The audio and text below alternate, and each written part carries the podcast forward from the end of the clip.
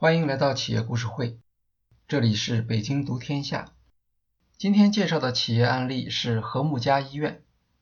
我们将讨论和睦家医院的市场定位，以及围绕市场定位的组织设计、人力资源规划和战略转型的经验。和睦家医院是一家完全按美国私立医院标准设立的综合性医院，在北京、上海、广州。天津等八座城市开设了八间医院和十四间诊所，拥有六百名医生、一千名护士。新模式的挑战。一九七九年，美国人李必经作为医疗设备企业的业务代表来到北京。后来，他在中国创业，成立了美中互利公司，代理医疗器械进口业务。二十世纪九十年代。北京、上海等大城市医院的装备已经非常现代化。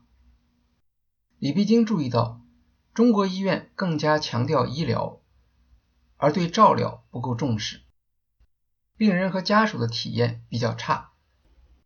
这是因为医院资源紧张，医生、护士的负担都非常重，无法向病人提供满意的服务。他相信。在北京建一家生孩子时母亲不害怕、父亲有凳子坐的美式医院，一定会有市场。和睦家医院最早的市场定位是生活在北京的外籍人士，他们追求高水平的医疗服务，同时拥有海外医疗保险，能够负担比较高的医疗费用。李必经有了顾客群体，有了财务方案。但外资医院在中国还没有先例。从1992年到1996年，李必经的主要工作是与政府官员进行沟通，争取得到批准立项。他回忆说：“我抓住了一个机会，那时候中国正在努力吸引外商和外资，这些外国人来了肯定要有医疗服务，他们不可能生病就往香港跑吧。”我用这个思路说服了相关部门的领导，服务外国人，规模小，做试点。一九九七年，北京和睦家医院开业，只有二十张病床。开业之前，李必经团队一共盖了一百八十枚公章，每一枚公章背后都有一个故事。他们对中国医疗行政管理制度缺乏了解，比如。他们以为卫生部和经贸部批准之后就可以开业了，不知道开业执照是当地政府发放的。他回忆说：“我们第一次认识当时的北京市卫生局长是医院做的差不多的时候，我很高兴的告诉他，你知道吗？我们在北京盖了一家国际标准的医院。没想到他说：谁让你盖的？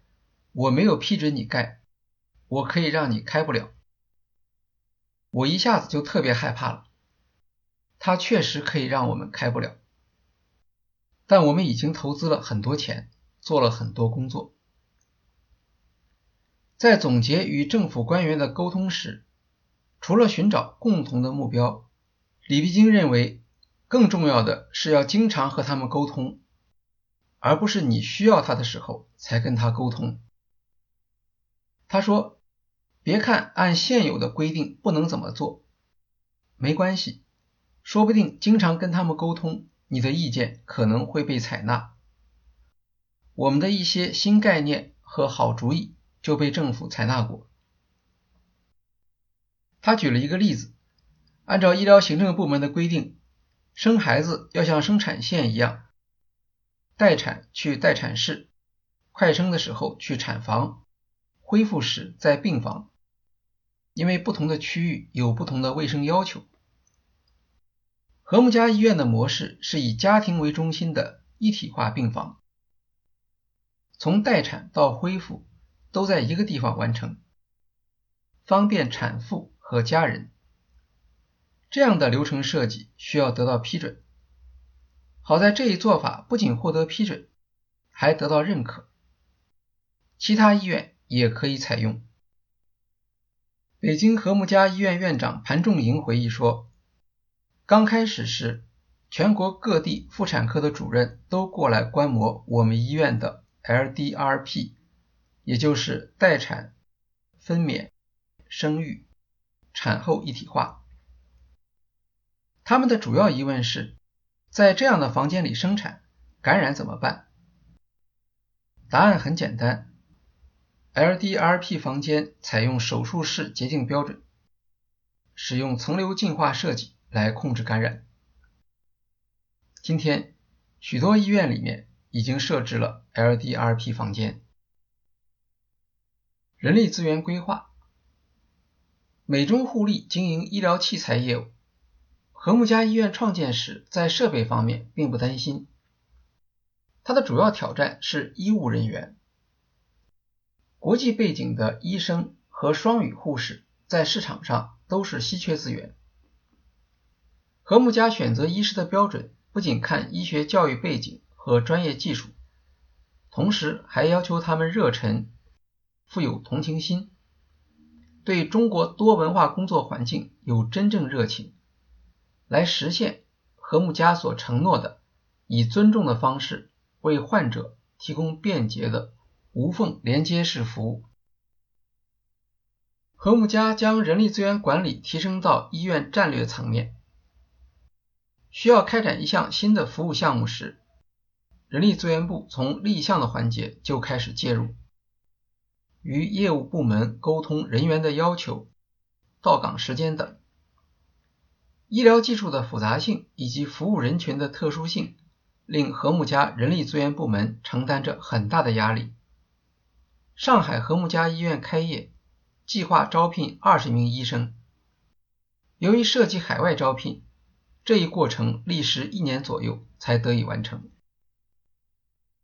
前任人力资源部总监 Susie Bates 认为，无论是人员招聘、岗位设置，还是绩效考核，首先一定要设计一个好的流程。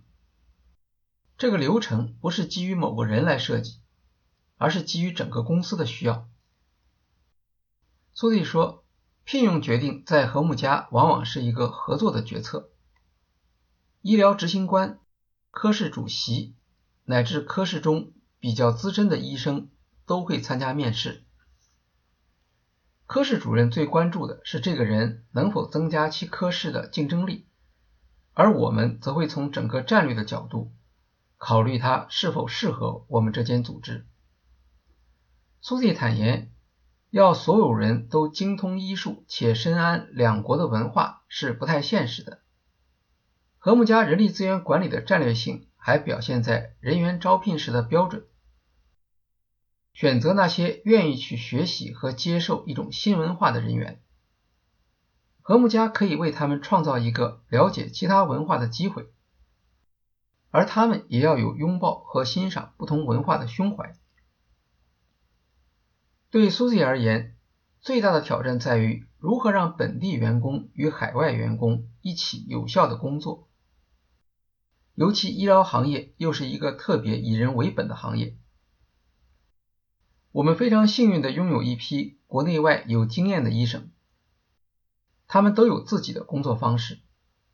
我们所要做的，可能是帮助他们找出第三种方式，能够为他们所认可并接受的方式，使得一加一最终大于二。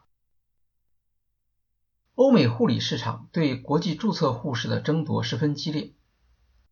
和睦家曾经在一年里就有十九名护士被挖走。苏西说：“我们的对策就是给他们提供一些交叉专业的培训，甚至帮他们准备国际注册护士的考试。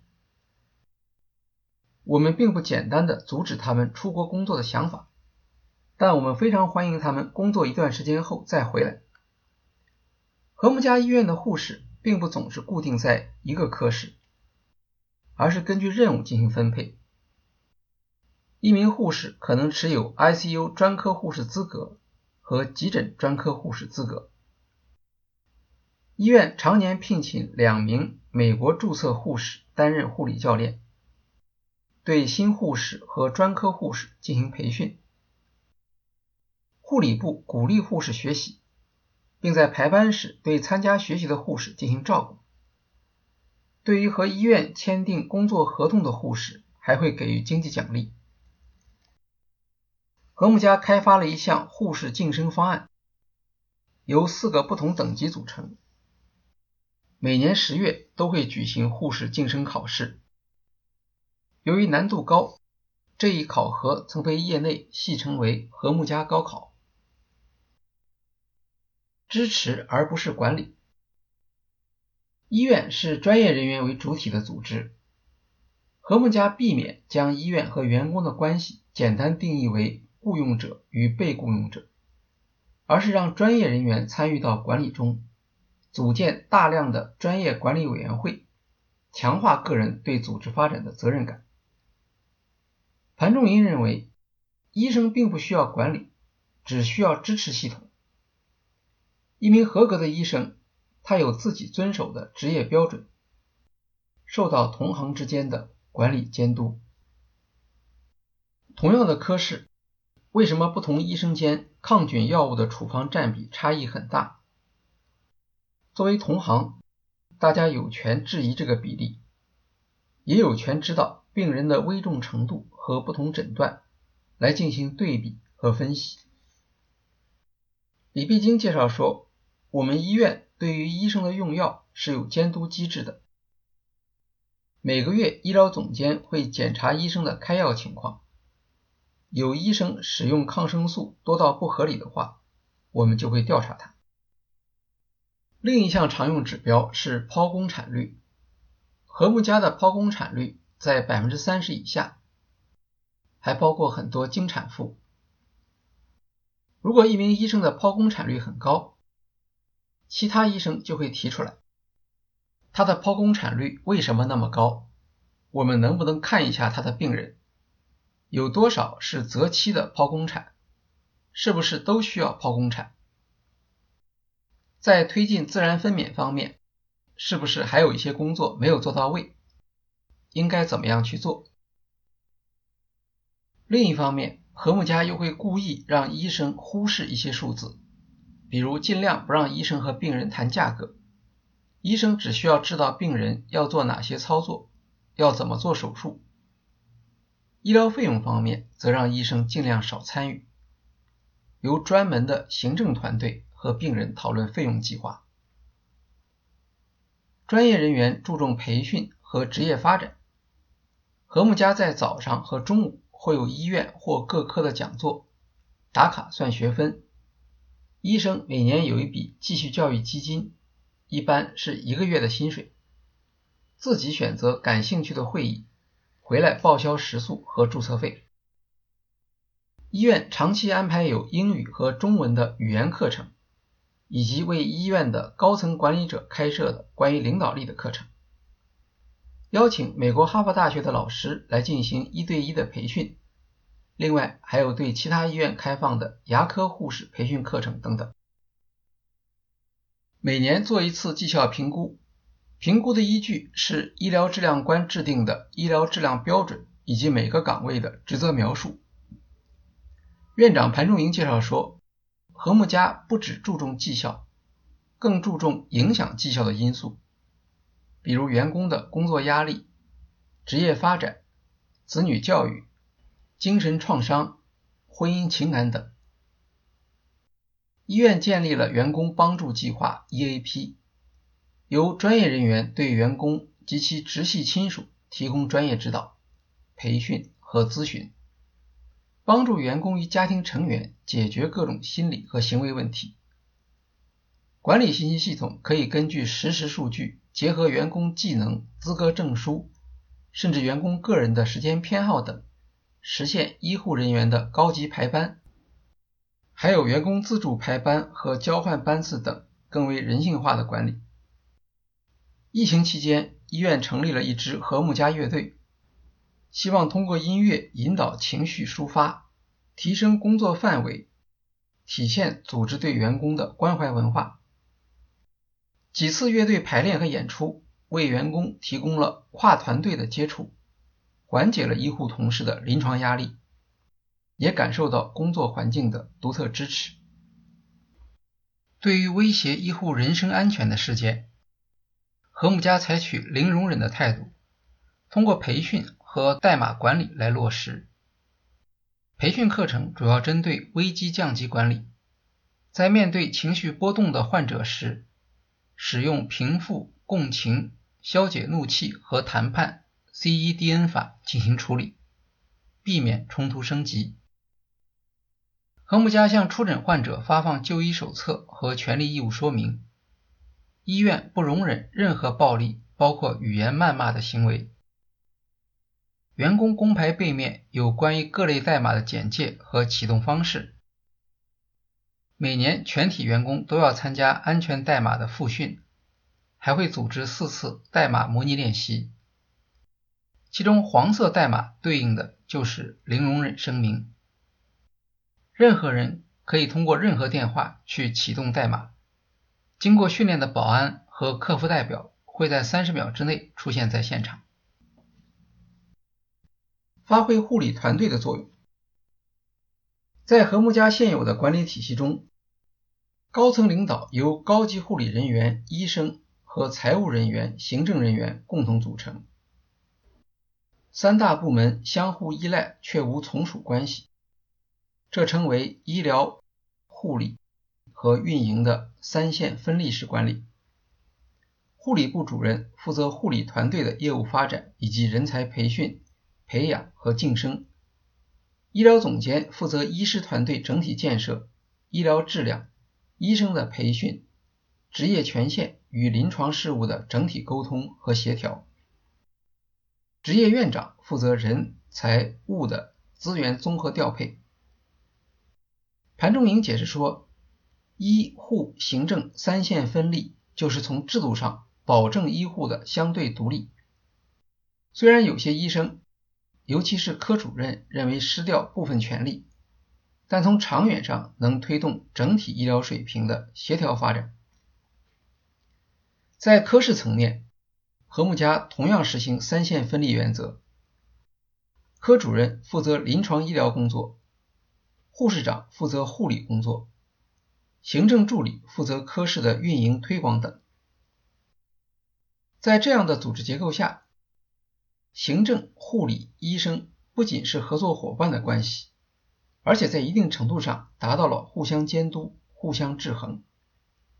例如，在资源配置方面，管理者可以充分倾听来自医生、护理团队的不同声音，结合市场需求进行决策。和睦家医院管理中很突出的一条是让护士全面参与医院管理过程。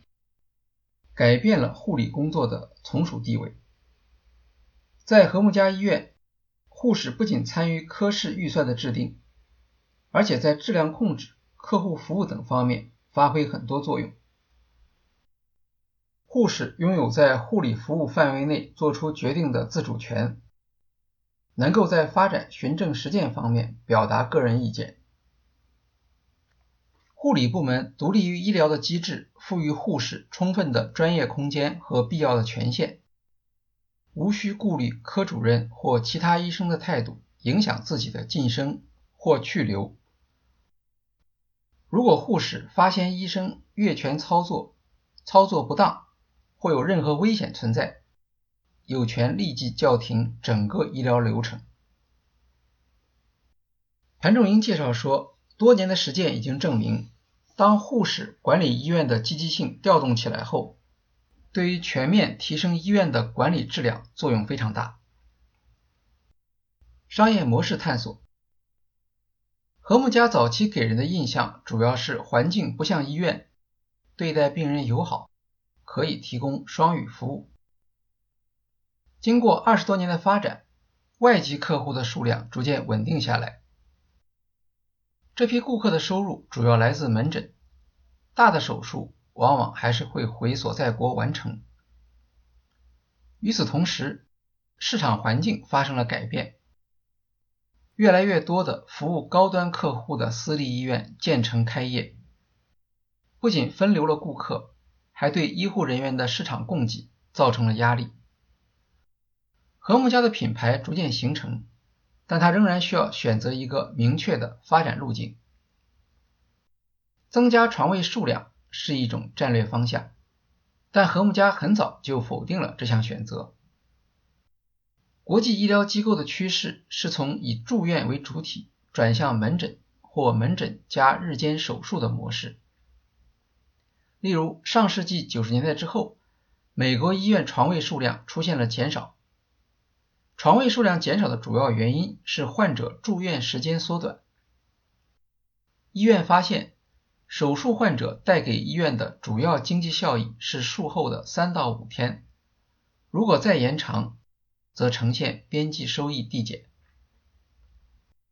针对现有床位紧张的压力，和睦家采用技术方法来解决，例如组建质量改进小组，发起出院流程改进项目，目标是让病人在规定的时间节点按时出院。和睦家要求出院病人在当天十二点之前离院，但往往由于各种环节延误，导致患者推迟离院时间。经过对关键控制点的改进，百分之九十五以上的病人能够在规定的时间之前完成出院手续。放弃了增加床位的路径之后，和睦家开始分析新的增长机会。研究国内高端客户医疗需求的市场缺口。他们首先对高端客户的就医需求和行为进行了分析，整理出一些新特点：一、就业路径前置，对诊前咨询的需求增加。以往的模式是生病后直接就诊，消费者主要关注就诊过程和治疗效果。由于生活变得更加忙碌，加上城市交通不便，消费者对就医前的医疗咨询、预诊断的需求不断提升，就诊前的旅程逐渐加长。二、对预防医疗的需求，包括各类疫苗服务、专项体检等。三、要求进行更平等、成熟的医疗沟通。高端客户大多具备一定医疗知识，并有充沛的医疗信息资讯来源。相对于以往对医生言听计从，他们更关注就诊过程中与医生平等沟通，获得医生更详细、更系统的讲解。对高端用户行为和需求的理解，有助于和睦家设计出新的用户敏感的服务方案和流程。例如，为了改进微信服务功能，和睦家单独组建了患者门户项目团队，成员包括有大型互联网公司经验的产品经理、医院信息系统专家和开发工程师。患者门户团队的工作重心不是增加功能，而是发现患者对功能的优先需求。例如，前台护士站和呼叫中心。每天会接到大量询问检查报告结果的电话，显示这一功能的需求应当优先处理。小程序预约参观和自助改约非常受欢迎，显示这类服务对于患者是有价值的，在敏捷交付时就会获得改进的优先级。目前，和睦家所有医院和诊所的微信预约率从最初的百分之一。上升到现在的百分之六，有些科室已达到百分之十。和睦家 IT 负责人邢建斌认为，很多医院 IT 项目其实没有类似互联网产品经理的角色，这可能导致在患者端体验感比较弱。外科手术机器人，和睦家知道，未来业务的增量将主要来自本地顾客。考虑到中国患者很看重医院设备的先进性，和睦家将重心放在了顶尖医疗仪器购置方面。它是中国第一家拥有微创外科手术达芬奇机器人系统的私立医院。每台达芬奇机器人的购置费用超过两千万。与门诊治疗相比，国内患者更重视手术。相对于一千多元的门诊收费，达芬奇机器人手术所需要的六到八万元费用显得并不那么昂贵。消费者的欢迎也证明了这一判断。从财务角度来看，和睦家重视设备投入的一个原因是，相对于床位，设备投入的边际收益更高。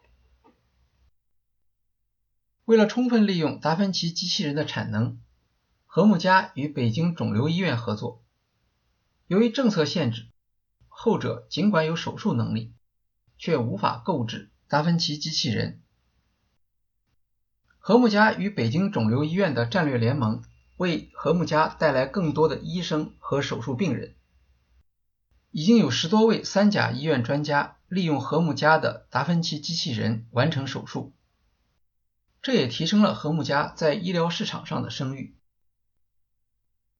另一个重要的合作伙伴是阿里健康。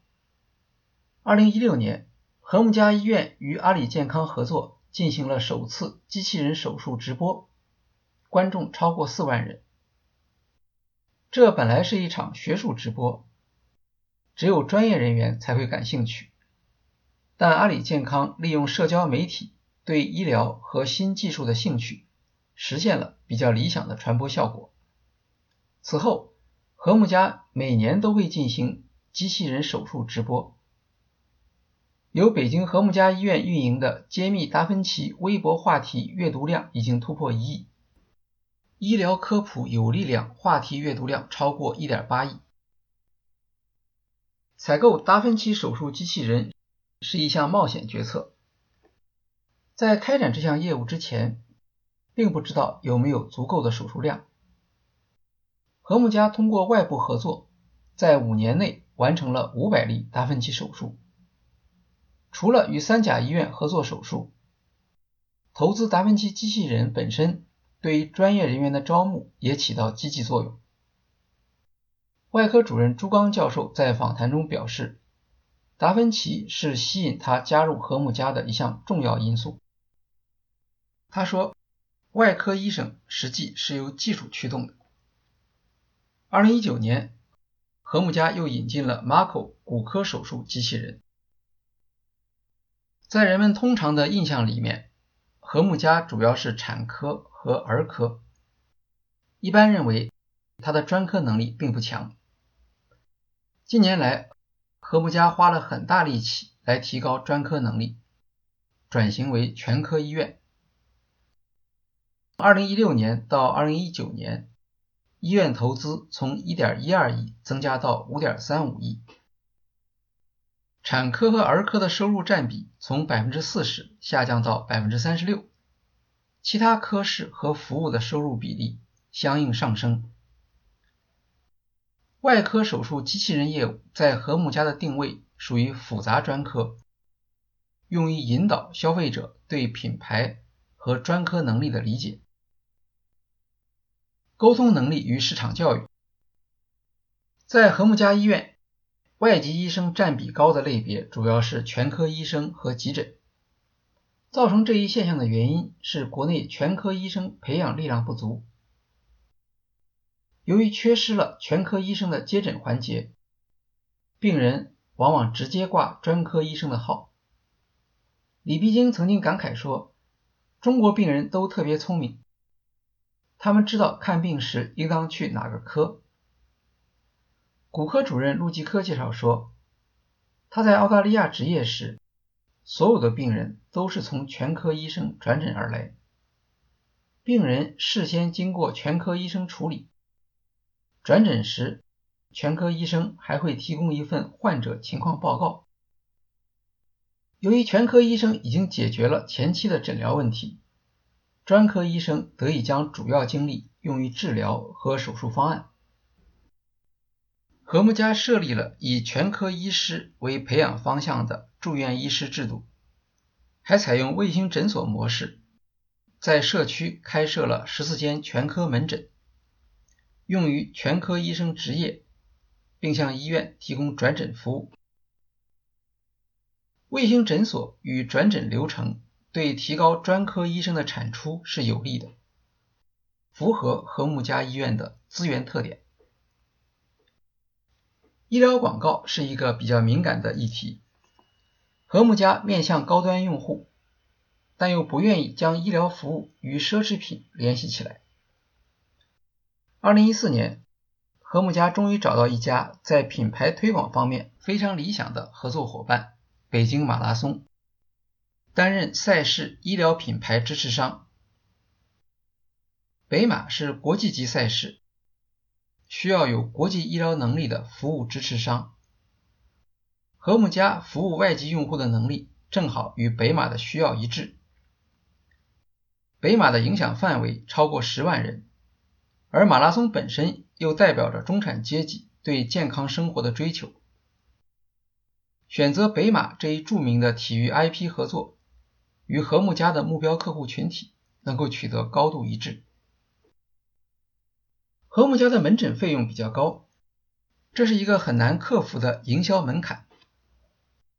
尽管他在网站上对门诊的价格进行了公示，但初次看病的消费者在收到账单时仍然会感觉到心理冲击。比如儿童感冒，花费一千多元的门诊费用之后，却没有拿到任何药物，家长可能会有不满意的情绪。解决这一问题需要在流程中进行期望管理，特别是在预约阶段，让顾客了解和睦家的服务特点，减少心理落差。谭仲营介绍说，和睦家的收入比例中，药品收入只占百分之十三，检验收入占百分之三十，服务收入接近百分之六十。员工工资相对医院收入占比较高，是和睦家的经营挑战。不过他补充说，尽管收费偏高，但收费的结构是合理的，和国际上大部分医疗机构相似。另一条路径是通过医学科普来吸引顾客，满足用户对就医路径前置的要求。二零一零年。和睦家开始鼓励医生们发布微博，不仅建立了医院官方微博，还要求各科室医生建立微博账号，由此推出了一批网红医生，如儿科医生崔玉涛的粉丝超过五百万。著名的公众号“问药师”的创办人季连梅，此前就是和睦家康复医院的药房主任，在微博上拥有百万粉丝。这些网红医生并不是自然形成的，而是和睦家营销部门精心设计的产品。和睦家数字营销经理孙迪来自新浪微博，他利用新浪微博平台帮助和睦家建立起微博矩阵，动员了八十位医生加入这一服务。如果说和睦家在价格方面缺乏竞争力，但他在公众沟通方面却有明显的优势。因为和睦家门诊服务的特点就是比较注重向病人做沟通，解释病情起因、检查思路、治疗方案和家属注意事项等。一位海外回来的医生在加入和睦家之后表示，这样的沟通风格源自美国医院，和收费价格无关。但在中国。由于医生往往没有时间与患者进行充分沟通，和睦家的医患沟通就变成了一种竞争力。消费者期待更好的服务，要求节省时间，享受最新技术，并且希望医生能够听取他们的意见。